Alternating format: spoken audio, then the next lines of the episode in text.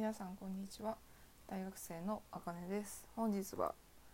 えー5月26日水曜日ということですね。話す内容は不規則な生活はマジで学力下がるということでそういう話をしようと思います。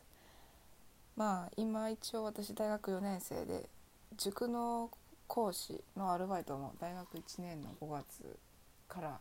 えやってもう4年目ってなってるんですけどやっぱり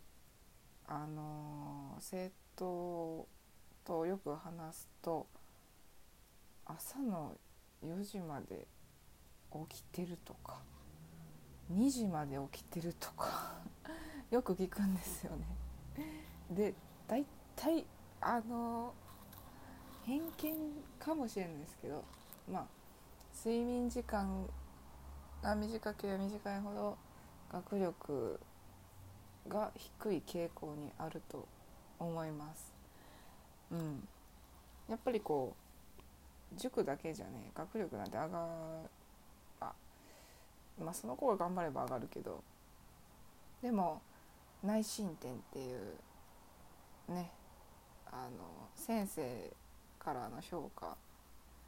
成績以外にもちゃんと提出物を出せてる期限内に出せてるとかあとノートをちゃんと取ってるとかそういう点数もあると思うんですけどそれもたとえ成績が良くてもそれが低かったら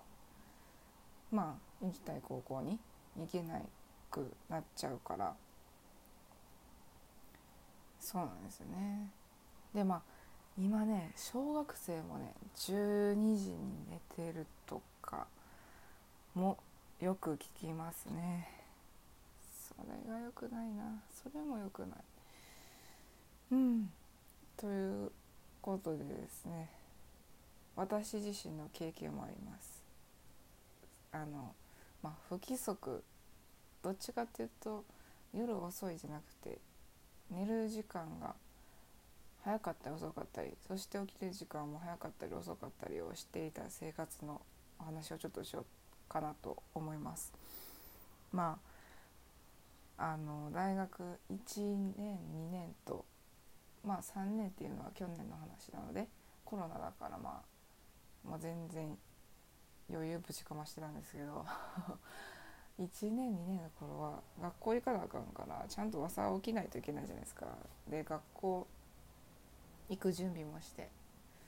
電車も乗り。本当に。だからまあいろいろ準備をしないといけなかったんですけどそれで今日は1限やから早起きようとか今日2限やから遅く起きようとかそういうのを調整できたんですけどまあコロナの時でもそうなんですけど私はコロナの時からはもう朝に早朝それが原因で早朝バイト入れてもう全然規則正しい生活になったんですけどで大学1年2年の時は早朝バイトもしてなかったので本当に頭が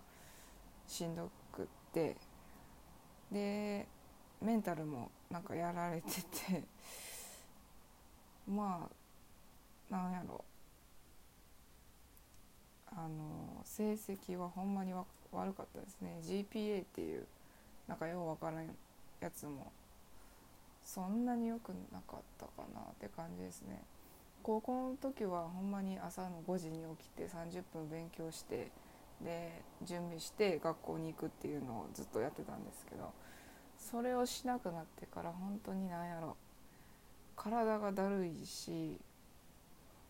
うんしんどかったですね。しんどかったしか出てこなかったな。出てこうへん。それで成績も悪くなるからちゃんと成績悪いというより単位が取れるか取れないかの本当にギリギリの状況だったのでだから本当にあの大学生になっても規則正しい生活は本当におすすめします。でやっぱりもうその4年は4年間はこう自由にできてもその後多分大体の人が会社員になると思うんですけどまあ私もそうなんですけどあのどうせねまたきっちりと規則正しい生活に戻されると思いますので大学生のな大学生になっても大学生でも規則正しい生活をした方がいいんじゃないかなって思います。でやっぱりこう充実感がなかったですね。うん、ほんまになんか効率よく楽しい学校生活をあんま送れてなかったなって思います。はい、ということで今日のお話は不規則な生活はマジで学力下がるでっていう話でした。もしよかったらまた明日も聞いてください。ということで今日も一日頑張っていきましょう。それでは。